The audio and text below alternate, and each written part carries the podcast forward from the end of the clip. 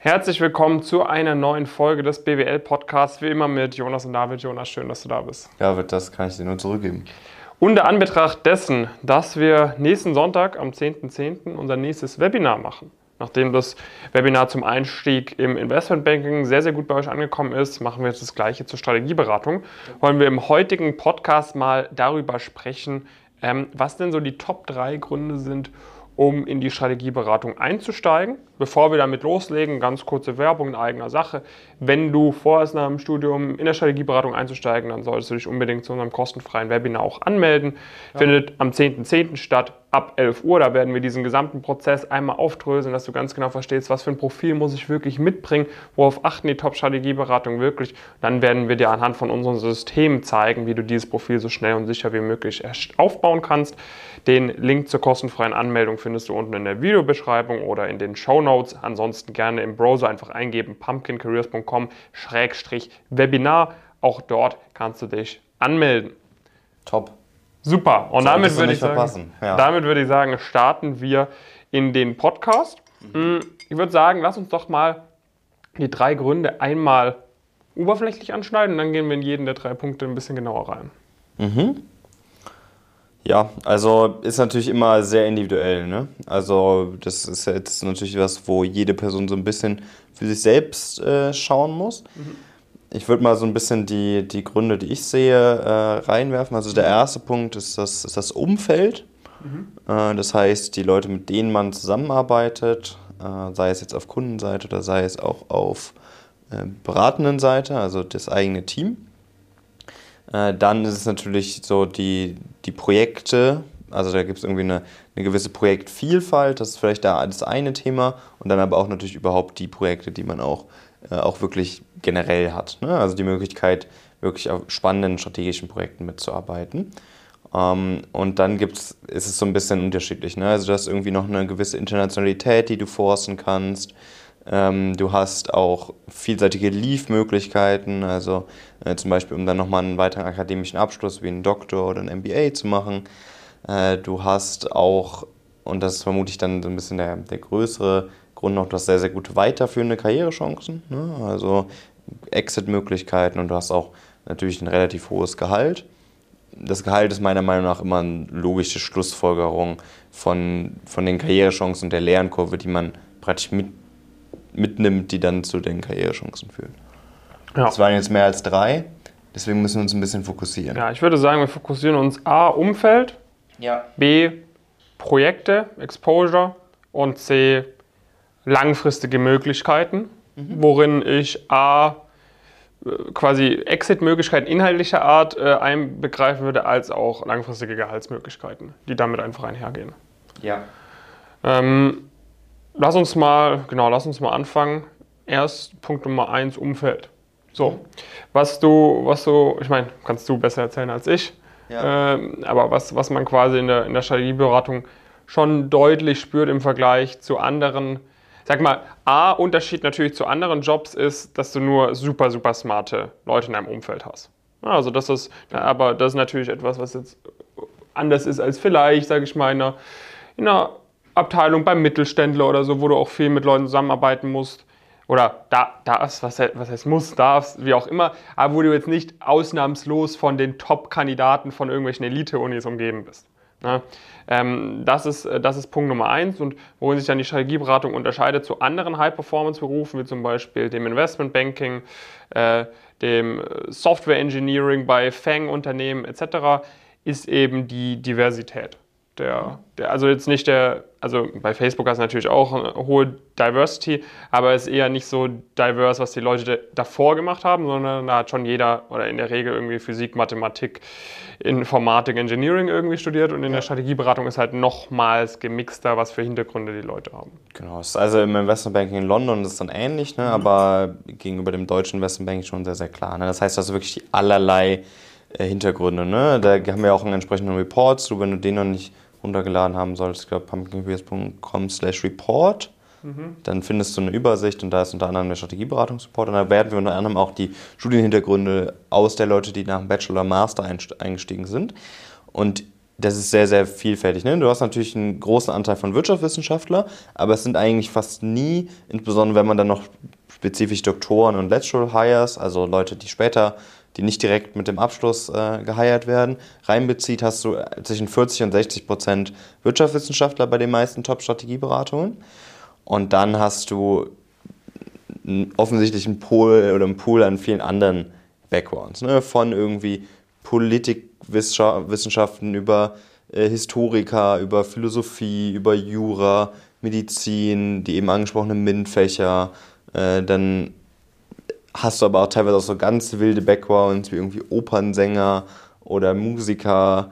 Ähm, oder irgendwelche Leute, die vorher beim Militär waren oder so. Also das ist sehr, sehr unterschiedlich und das macht schon mal einen großen Reiz aus. Das war so ein bisschen das, was ich zum Beispiel vor meinen Praktika dabei Roland Berger und BCG auch schon ein bisschen so auf dem Schirm hatte, was, was mich angesprochen hat. Mhm. Was ich aber dann insbesondere während des Praktikums nochmal sehr, sehr stark gemerkt habe, ist halt wirklich, und das realisiert man vielleicht auch dann erst, wenn man dem wirklich irgendwie so ein bisschen ja, ausgeliefert ist, dass du halt wirklich nur mit Top-Leuten zusammenarbeitest. Ne? Und äh, das ist sowas, das versteht man vielleicht intellektuell. Ne? Die Leute sind alle von den Noten irgendwie meistens Top 15 Prozent, natürlich immer ein bisschen abhängig, wo sie studiert haben. Sie sind aber auch nicht nur von den Noten da, sondern sie sind auch von den Praxiserfahrungen. Sie haben oft auch viele Sachen während des Studiums gemacht. Und das heißt, die Leute bringen generell eine sehr hohe Motivation, sehr hohen Ehrgeiz mit. Viele haben auch eine coole, irgendwie coole Geschichten auf Lager. Viele ähm, haben auch nicht das ganz standardisierte Auslandssemester gemacht. Viele haben irgendwelche coolen Hobbys, machen irgendwie, äh, haben auch Ehrgeiz in anderen Lebensgebieten, also versuchen irgendwie zum Beispiel beim Sport was Cooles zu erreichen, versuchen irgendwie viele Länder kennenzulernen. Und das kommt dann nochmal hinzu. Und was auch nochmal hinzukommt, dass du durch diese durch eine sehr offene Feedback-Kultur halt wirklich auch sehr, sehr, sehr viel lernst, weil man sich untereinander die ganze Zeit feedbackt. Ist halt relativ direkt dann teilweise auch. Äh, da muss man sich dann vielleicht, je nachdem, wie man da so tickt, ein bisschen dran gewöhnen. Aber das hilft einem halt enorm, wenn man dafür halt entsprechend offen ist und einfach dem Ganzen, ja, einfach offen gegenübersteht und wirklich versucht, da, da zu lernen. Und das fand ich wirklich sehr, sehr krass, auch in diesem, diesem dann ja fast halben Jahr, das, was ich bei diesen beiden Beratungen verbracht habe, wie krass steil die Lernkurve allein im Rahmen von so einem Praktikum mhm. ähm, ist und wie viel man da wirklich für sich mitnehmen kann, weil halt auch so offen darüber gesprochen wird, was man vielleicht falsch macht und was man aber dann auch besser machen könnte. Ja, und wenn wir da jetzt vielleicht mal so ein bisschen übergehen, äh, wenn du irgendwie so die, die Matrix anschaust, in was für Bereichen du dich, also in was für Branchen und äh, B, was für Projektarten du dich fokussieren kannst, da sagt ja eigentlich auch fast jeder Berater natürlich irgendwie, ich habe so ein paar Sachen, die, die ich spannend finde. Ja. Ähm, aber am Ende des Tages ist halt vor allem das Team entscheidend. Ne, und, und zum Beispiel äh, sagst, äh, gehst du irgendwie, steigst du ein und sagst, okay, ich will mit, mit Banking eigentlich nichts am Hut haben, aber dein erstes Projekt ist dann halt ein Banking-Projekt, weil du es dir noch nicht aussuchen kannst.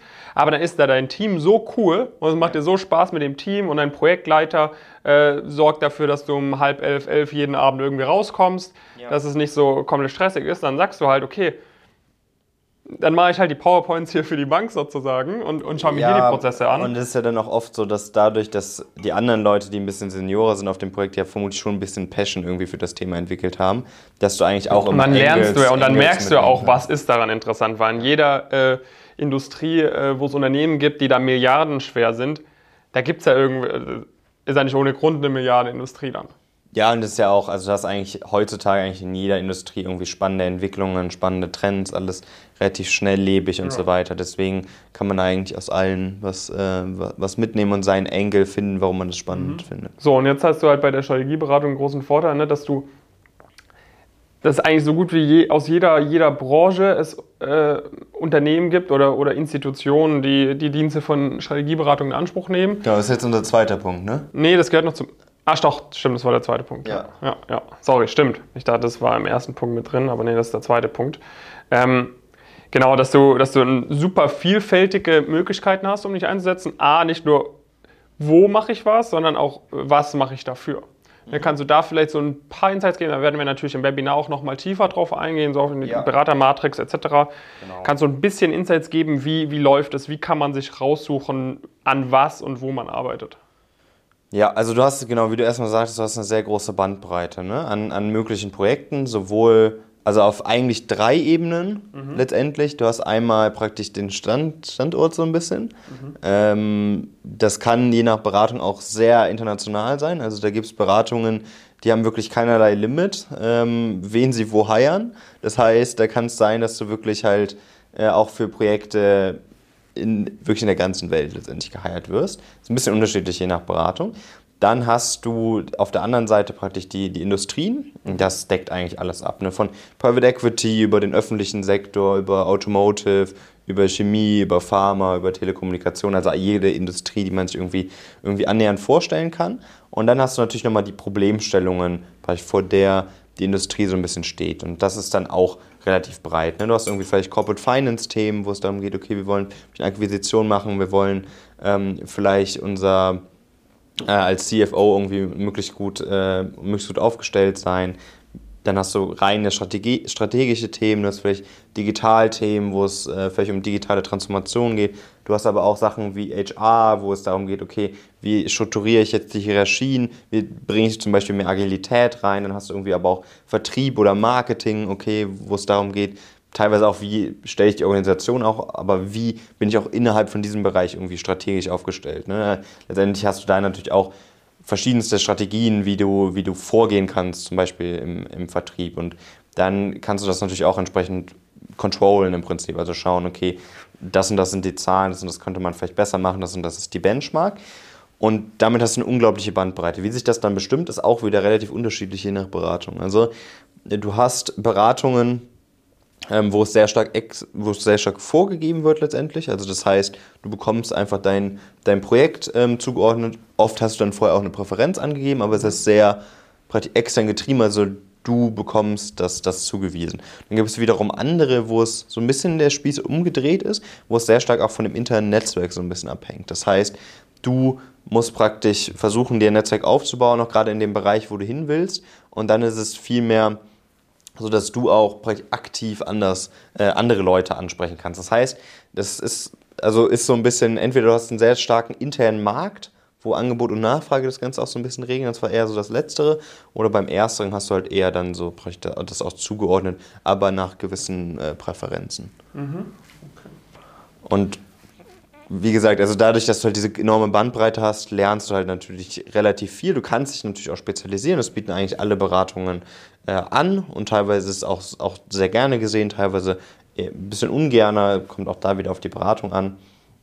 Ähm, aber du hast halt wirklich diese Bandbreite an möglichen Industrien, du hast diese Bandbreite an möglichen Projekten und gleichzeitig hast du aber auch die Tiefe, die du dir erlangen kannst und kannst dadurch zum einen sehr, sehr guten Überblick bekommen, in welche Branche zieht es mich in welche Problemstellungen möchte ich gerne arbeiten und zum anderen kannst du aber auch diese Expertise brauchen oder entwickeln, die es dann für, für die späteren langfristigen Karrierechancen braucht. So, und dann haben wir noch den dritten Punkt, der daraus ebenfalls wieder, wieder übergeht. Ja, ich würde sagen, von dem her haben wir das eigentlich ganz gut strukturiert tatsächlich. Ja. Äh, nämlich die, äh, ja, die langfristigen Möglichkeiten. Du entwickelst entweder, lernst du quasi viel verschiedene Branchen kennen. Ja. Das, sag ich mal, Allround-Talent entwickelt eben sehr viel, viel wertvolle Sachen oder quasi in einer Branche, in einem Bereich eine extrem hohe Expertise. Ja. Und beide Sachen sind natürlich dann für, für Unternehmen ein großer Vorteil. Und A, arbeitest du halt einfach mehr, wodurch du diese hohe Lernkurve hast. Natürlich, ja. ne? wenn du irgendwie 70 Stunden arbeitest, anstatt 40, 35 Stunden, arbeitest halt doppelt so viel, dann wirst du auch doppelt so viel lernen.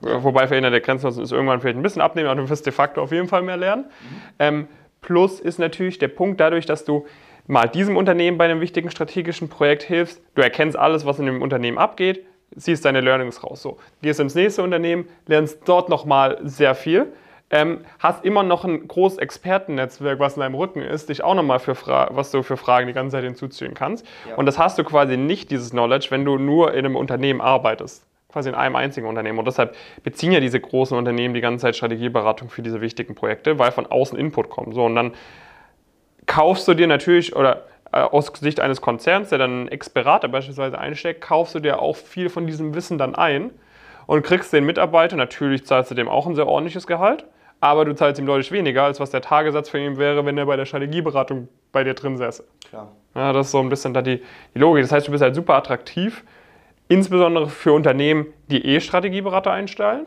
Mhm. Ja, PIs, Konzerne, Mittelständler in Führungspositionen, CFO-Posten etc. Startups.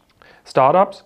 Aber du bist eben auch, oder aber du entwickelst eben auch sehr wertvolle Sachen, zum Beispiel für eine eigene Gründung, wertvolle Learnings. Ja, weil, du, weil du gut darin bist, irgendwie Probleme zu erkennen, Märkte zu analysieren und und und. Ähm, du hast natürlich für eine eigene Gründung beispielsweise auch ein sehr gutes oder ein ordentliches finanzielles Polster vielleicht aufbauen können, wenn du drei bis vier Jahre in der Strategieberatung gearbeitet hast, wenn du jetzt nicht äh, exorbitant viel Geld ausgegeben hast, dann wirst du da jetzt erstmal ein bisschen was angespart haben, um dich ein bis zwei Jahre für was ausprobieren, irgendwie über Wasser halten zu können, ohne Probleme. Ähm, das heißt, das ist halt langfristig noch extrem wertvoll. Ja, also vielleicht nochmal ein kurzer Einwurf da. Warum, warum sind die Arbeitszeiten eigentlich so intensiv?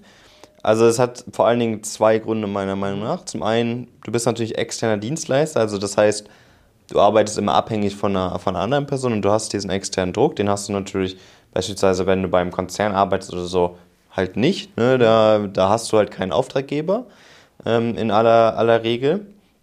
Und dann der andere Punkt ist aber natürlich, also es gibt ja meistens korreliert dann Arbeitszeiten relativ stark mit der Wichtigkeit irgendwie von Sachen. Ne?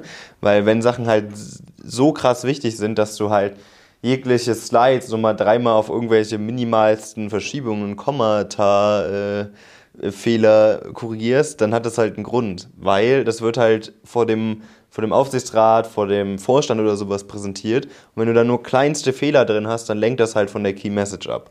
So.